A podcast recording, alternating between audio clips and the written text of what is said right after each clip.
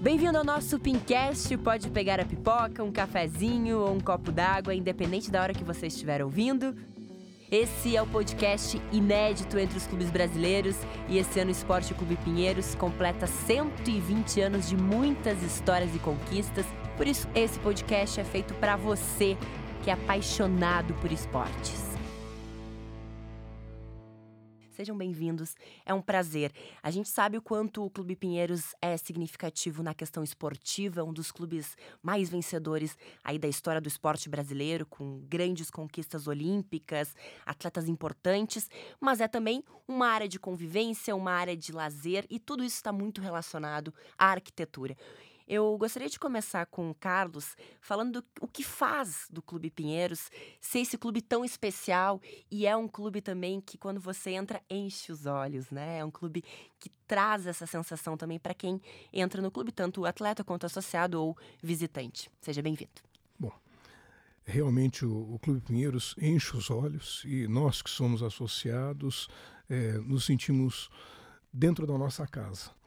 Uh, o Clube Pinheiros ele tem essa grandeza, e são 120 anos agora, porque ele sempre teve consciência né, de ter uma estrutura boa, tanto uma estrutura de funcionamento através dos nossos estatutos, que é muito importante, o clube existe há 120 anos, porque nós temos estatutos que mantêm esse funcionamento, e sempre tivemos é, diretorias e conselheiros responsáveis que enfocaram o, o, desenvolvimento do clube através de um plano diretor de desenvolvimento.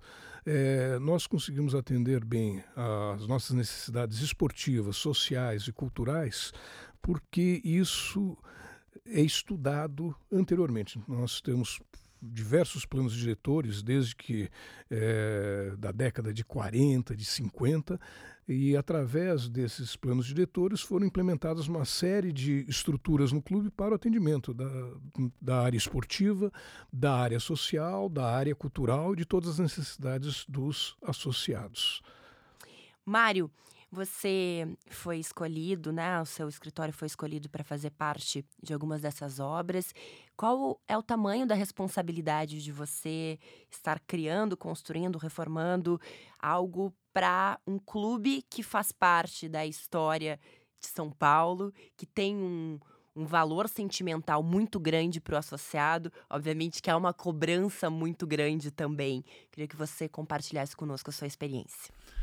Bom, é ônus e bônus, né? Uma responsabilidade enorme, mas também um enorme prestígio, né? Trabalhar num território quase sagrado, né? Porque tem tantos arquitetos de primeira lá, né? Você estava agora há pouco comentando o Icaro de Castro Melo, né? Que é um, um arquiteto extraordinário, né? E eu acho que é ele que dá assim a, o primeiro impacto de beleza e de coisas agradáveis quando você entra ali pela aquela entrada da Tucumã, né? Que você tem aquela linha da, de conjunto, aquele conjunto arquitetônico da sede e que tem à esquerda de quem está percorrendo essa, esse eixo o conjunto aquático, né, que é igualmente belo, né, com os trampolins, todos com um desenho muito refinado. Então uh, a responsabilidade é muito grande, mas também é assim uma coisa muito empolgante, porque o Clube Pinheiros é um parque enorme, né? Ali são, não sei se o, o Mineiro não vai me deixar é, hoje mentir, são 170, 170 mil metros isso. quadrados isso. de terreno. Isso, imagina, 170 mil metros, é um parque, né? É, vamos dizer, 20, mais ou menos 20% do que é o Parque Ibirapuera, né? Então, vamos dizer que você tem um patrimônio arquitetônico importantíssimo, mas você também tem um patrimônio verde importante. Claro. Eu acho que isso é uma das coisas mais importantes que o clube traz à cidade como um todo. Quer dizer, ele em si é um, uma, um pequeno recorte da, da, da de, um, de um verde altamente desejável para a cidade de São Paulo. Então, eu prefiro, entre ônus e bônus, falar do, do, das coisas que me empolgam do que o temor da responsabilidade. É uma coisa muito prestigiosa e muito empolgante para mim trabalhar lá no, no Clube Vinheiro. O clube preparou uma viagem através do tempo para contar um pouco sobre os grandes momentos que marcaram as 12 décadas que abrangem esses 120 anos de história. A trajetória do clube se mistura a fatos históricos mundiais e regionais, como a Segunda Guerra Mundial e a retificação do Rio Pinheiros.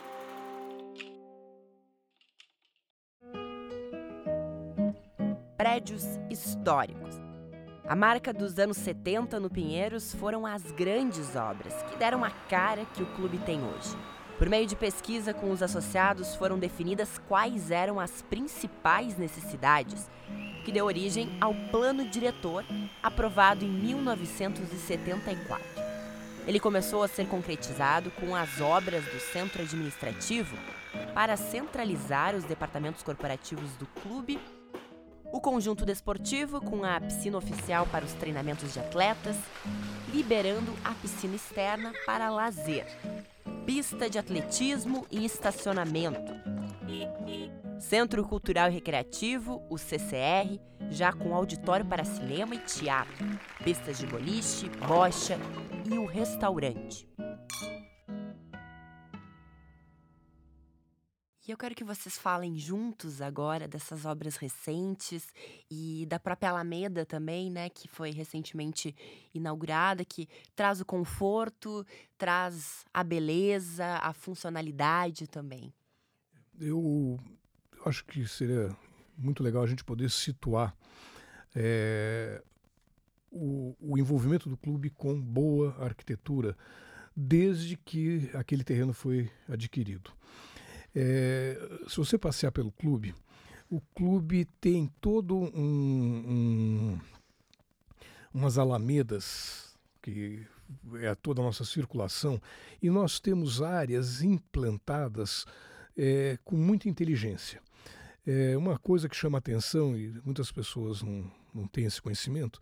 As nossas quadras de tênis originais, elas foram implantadas com uma orientação que não o sol não atrapalhasse o tenista para o saque. É, por isso nós temos quadras que estão é, numa situação diagonal com relação à circulação que nós temos dentro do clube. É, nós tivemos a implementação lá, a implantação de um, de um parque aquático no passado.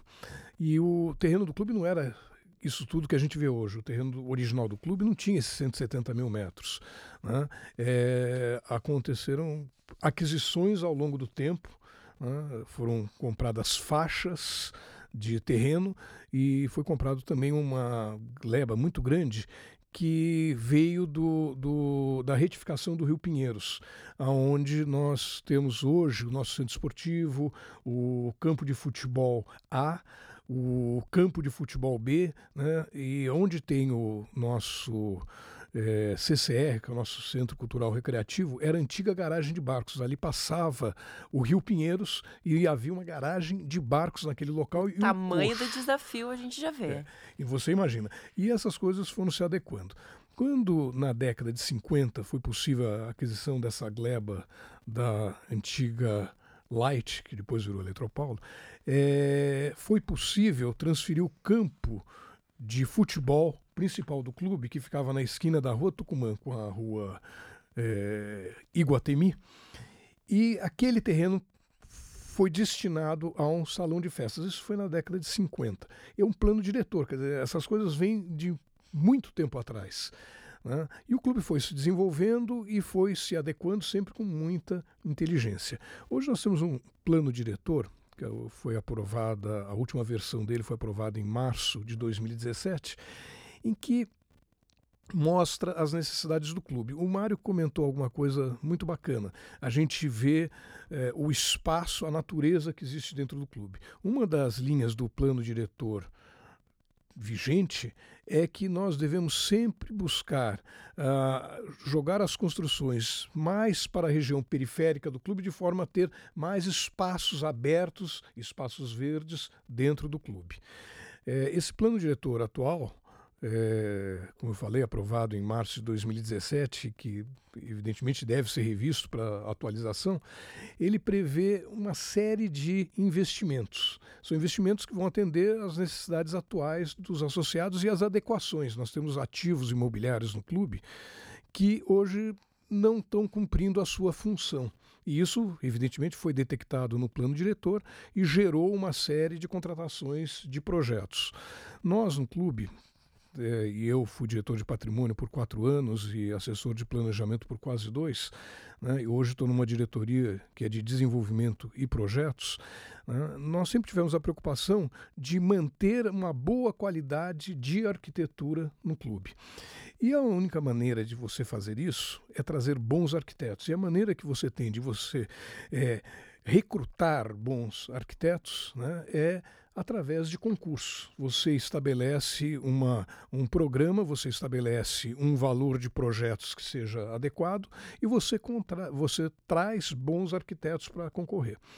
O Mário aqui concorreu recentemente, ele teve outros projetos já no clube, concorreu recentemente para a requalificação do nosso salão de festas. O salão de festas é uma obra que foi construída na década de 50, foi inaugurado no final de 1957 e ele tinha, ele atendia as necessidades do clube, inclusive trazia uma receita muito grande através do seu aluguel. Era a época que se fazia baile de debutantes e o, o uso era intenso, tinha fila para fazer eventos no clube.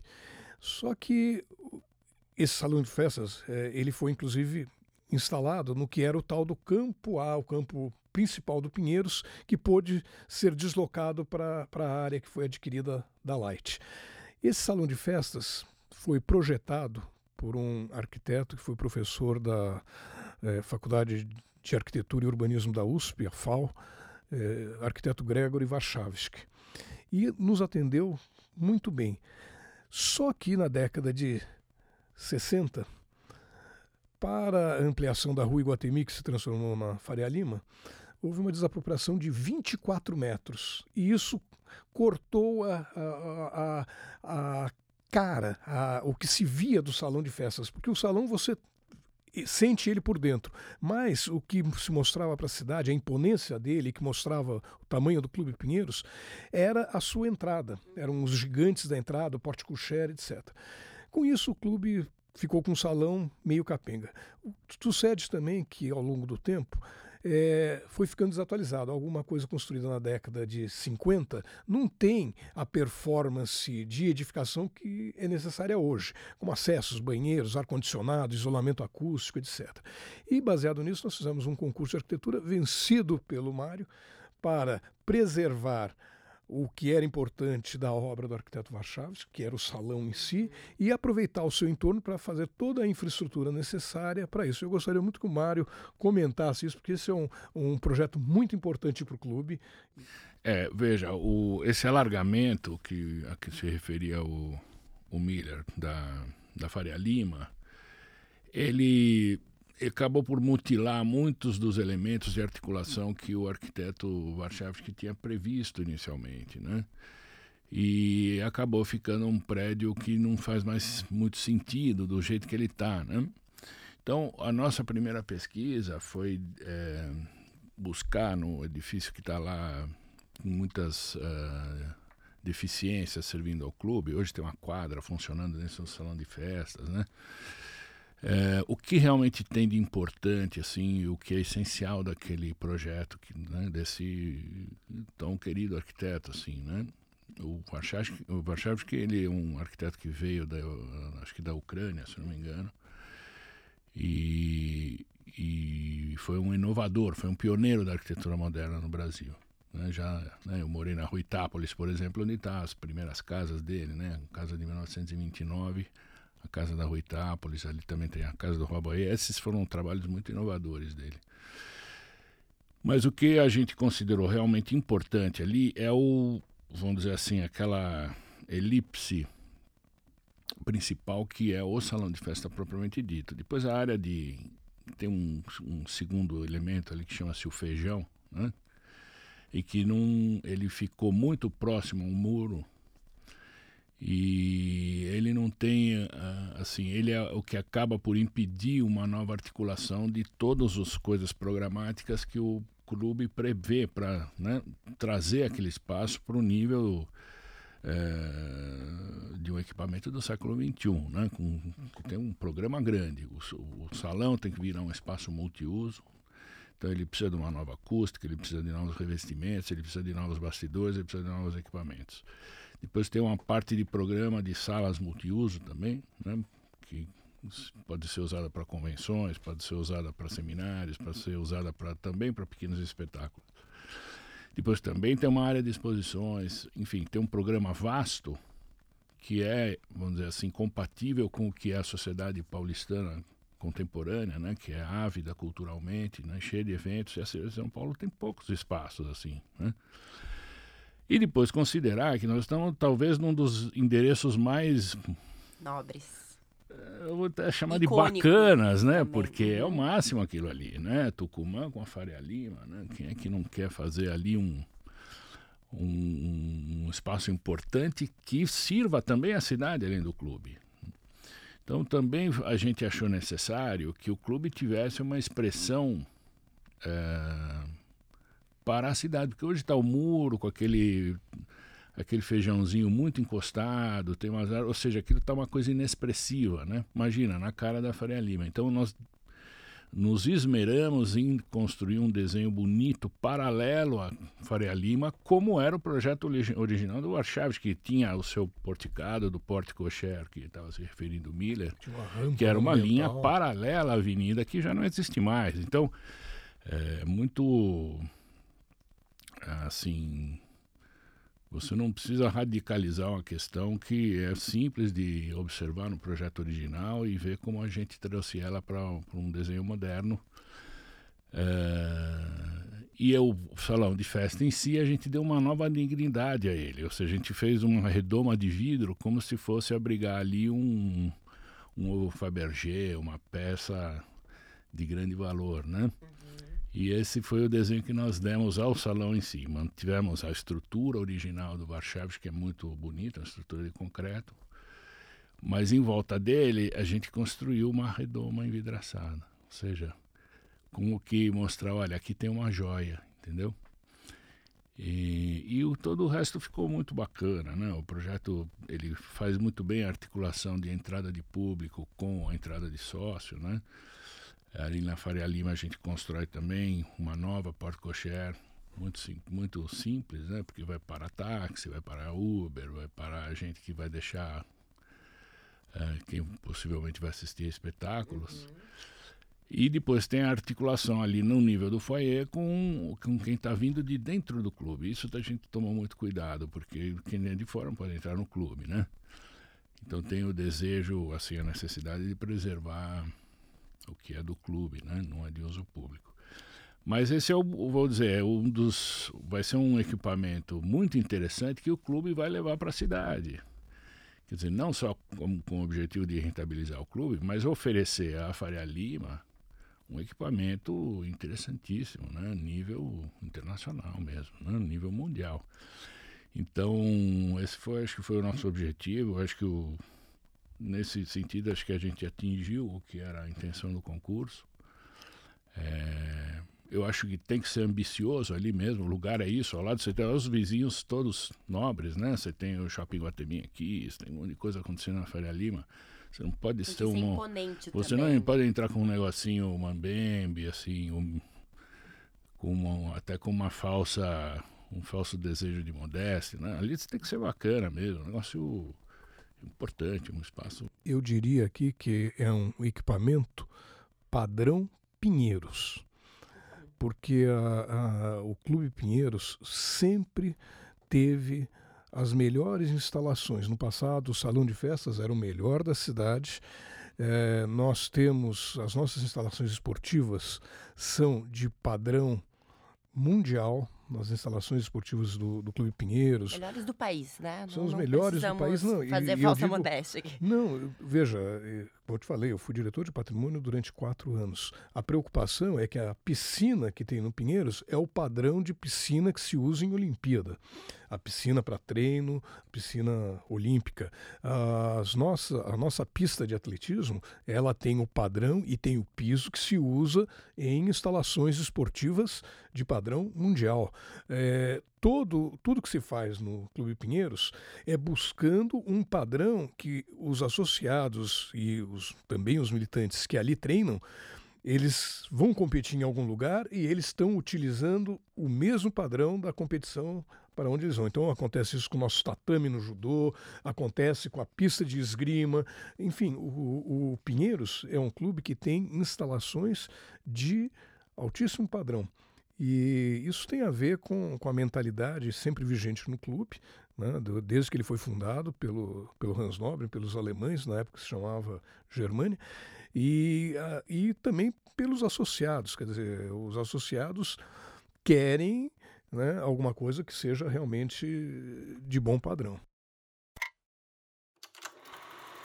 O clube preparou uma viagem através do tempo para contar um pouco sobre os grandes momentos que marcaram as 12 décadas que abrangem esses 120 anos de história.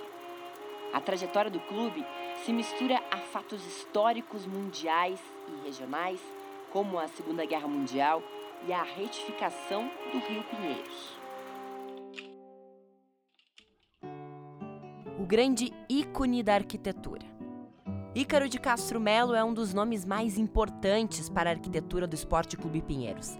É ele que assina projetos como o do Salão de Festas do Clube, do Centro Esportivo e do Centro Recreativo e Cultural, o CCR. O filho do arquiteto, Eduardo de Castro Melo, também participou desses projetos e conta um pouco dessa história e a sua relação com o clube. Minha ligação com o Pinheiros vem desde o meu nascimento em 1945, já há 74 anos. Filho de um dos mais destacados atletas do clube, Ícaro de Castro Melo, Cresci frequentando o Pinheiros em várias de suas fases do seu desenvolvimento, desde as antigas construções de madeiras, das piscinas de concreto sem revestimento, a pista de carvão, até a potência que é hoje na vida da cidade. Fiz questão de que meus filhos, Camilo e Vicente, tivessem a sua iniciação escolar e esportiva com as professoras Luci e na natação com a tia Rita e bem como com toda a equipe do CAD. Uh, minha maior satisfação em relação ao clube foi ter sido selecionado para projetar as obras que proporcionaram uma real transformação na vida do clube e de seus associados, que foram o CCR, o poliesportivo, o estacionamento e pista de atletismo, a quadra de tênis coberta e a arquibancada e vestiários do futebol. Meu escritório era na Avenida Cidade Jardim com Faria Lima o que facilitava estar no clube acompanhando as obras profissionalmente e desfrutando do convívio com os amigos. Foi uma época excelente, da qual hoje eu sinto falta. Desde 2015 estou residindo em Florianópolis, no fato que me afastou do dia a dia do clube, mas tenho a certeza que cada vez mais ele estará acompanhando os novos tempos. Grande sucesso, Pinheiros!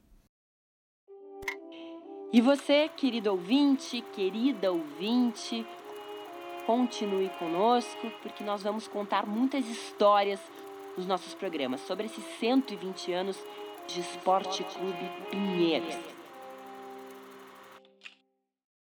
Carlos, além da sua função direta né, na área de desenvolvimento e projetos e outras funções que você já teve no clube, o que que, como associado, como pessoa que frequenta, o que que te causava um grande impacto e admiração dentro do Clube Pinheiros também, olhando para essa questão da arquitetura?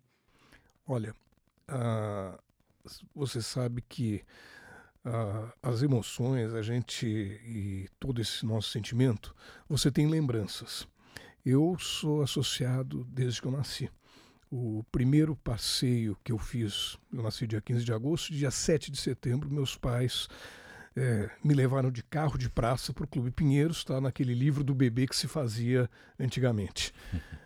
É, eu, a minha memória sempre foi de clube, né? Eu sou uma pessoa que eu convivi com a minha avó no clube, meus pais, meus tios, meus primos, criei meus filhos e hoje eu tenho netos também no clube.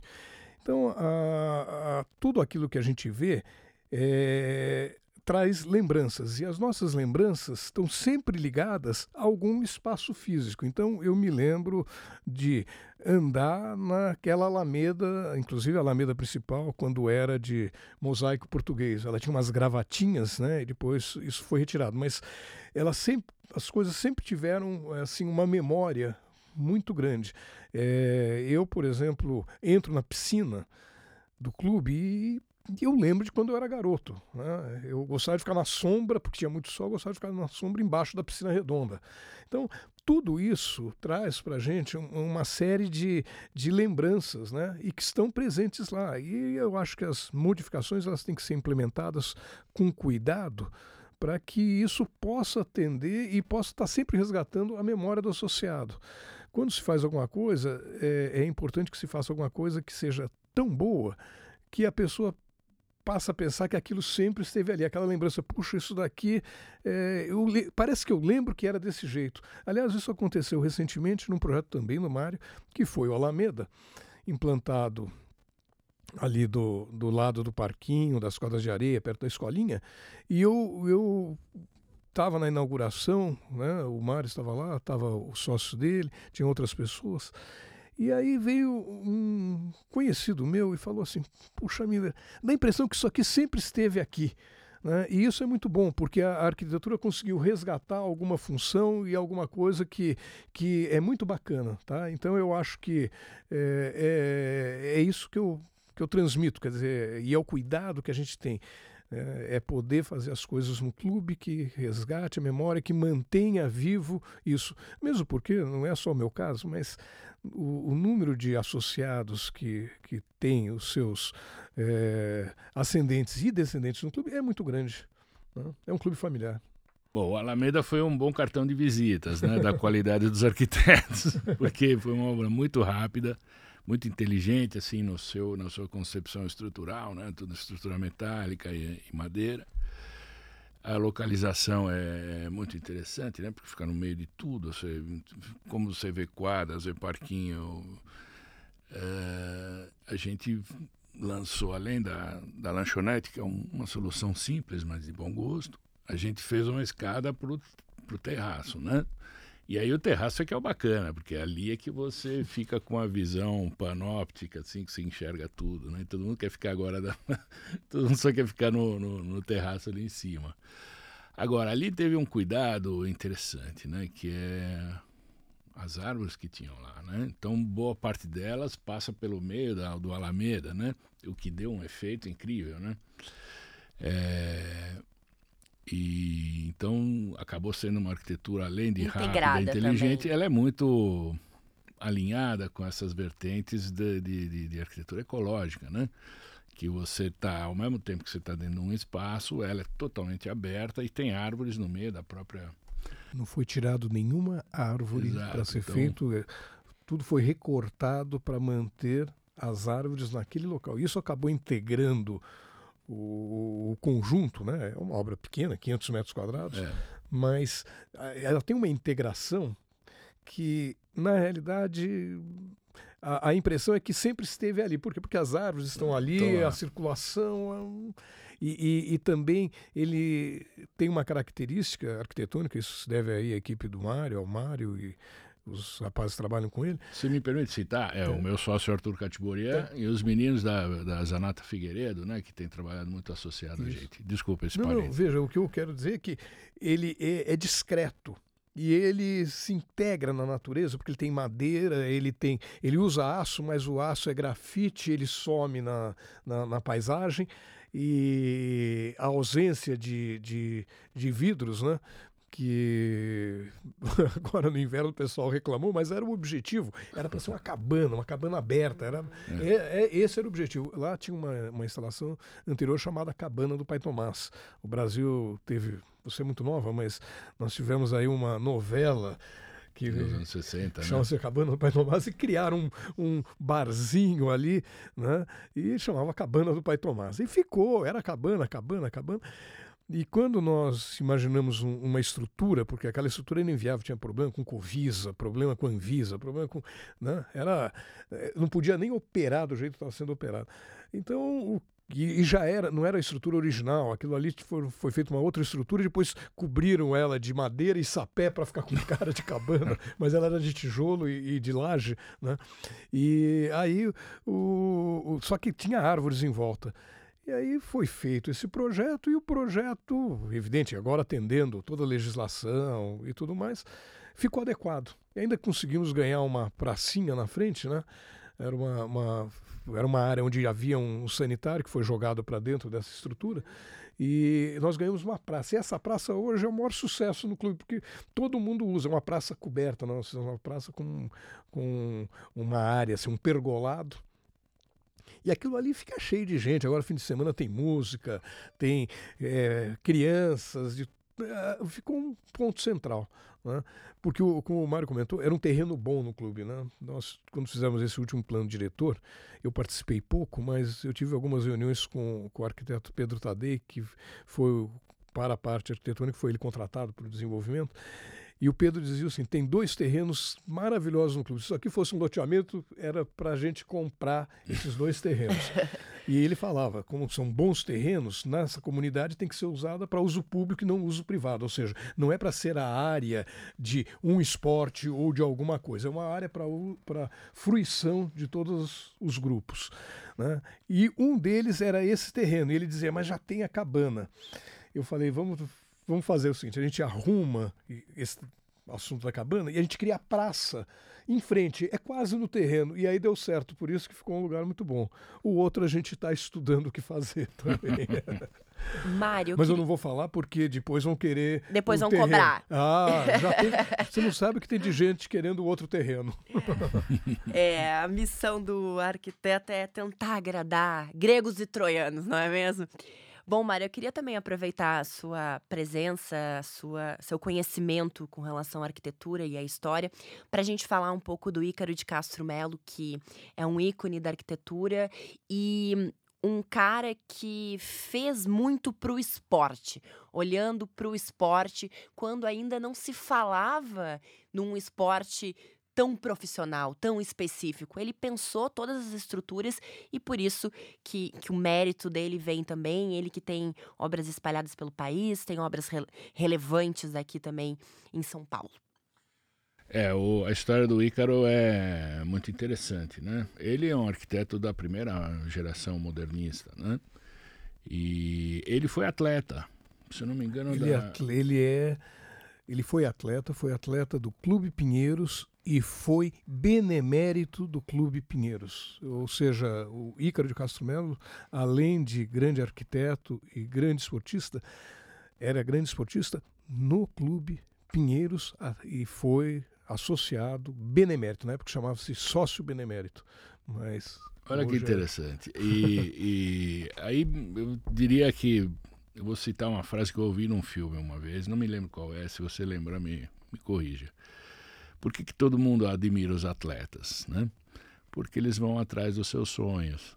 Então eu acho que o Ícaro ele levou assim as últimas consequências. Ele foi um atleta que o Miller ilustrou bem a carreira dele, né? E não conseguiu se afastar desse maravilhoso mundo que é o esporte de alto desempenho, né? O Miller é, acompanha. Eu tenho uma das minhas irmãs, a minha irmã caçula, a Alessandra é sócia lá do clube e é da equipe de atletismo do. que teve. sob a coordenação do Miller quando foram disputar a maratona de Chicago, me lembro. Já né? corremos juntos. E correram juntos. e essa é uma das minhas irmãs que chegou a estar perto de um, de um do, do alto nível. E é um negócio que é viciante mesmo. Então, eu acho que o Ícaro tem esse negócio. Ele levou as últimas consequências do seu sonho. Depois foi, foi responsável por importantes projetos. Por exemplo, o Constâncio Vaz Guimarães, ali, o, o Ibirapuera é projeto do Ícaro, né? Então, eu me lembro que quando a gente foi fazer o, a concorrência para o ginásio de Barueri, que chama-se José Correia, que é um outro projeto da nossa autoria, eu era mais moço, né? E a gente não sabe como, quando você começa um projeto desse tamanho, né? Eu me lembro que eu peguei uma estagiária e entrei clandestinamente lá no, no ginásio de Ibirapuera e medi ele inteirinho. Peguei todas as medidas do Ícaro. Porque eu me lembrava muito prazerosamente de como aquele espaço é bom, como é bom assistir espetáculo lá, né? Não só as curvas de visibilidade são ótimas, como a acústica era muito boa, né? Então, o Ícaro é um arquiteto muito importante, assim, na, na história da arquitetura brasileira, assim, o modernismo brasileiro. E, por sorte, ele fez algumas coisas importantes lá dentro do clube, né? O conjunto aquático, a sede. Inclusive, a sede social, além, você comentou da, das instalações esportivas uhum. projetadas pelo Ícaro Castro Melo, vou trazer aqui um dado que é também relevante. A sede social, o edifício da sede social, é projeto do Ícaro de Castro Melo o Centro Recreativo e Cultural, o CCR. O CCR, o Centro Esportivo e o Centro Administrativo. Tudo parte dele. A gente vai ter também o depoimento do filho do, do Ícaro, o Eduardo de Castro Melo, que também participou desses projetos e vai contar mais detalhes para a gente. Qual o grande desafio desse Clube Pinheiros que precisa estar em constante atualização? O grande desafio é sempre tratar com inteligência e muito respeito ao associado e ter sempre a visão do coletivo. É, um clube é, é, um, é uma instituição em que nós temos interesses os mais diversos possíveis. Para isso você tem conselho, para isso você tem estatuto e para isso você faz plano diretor.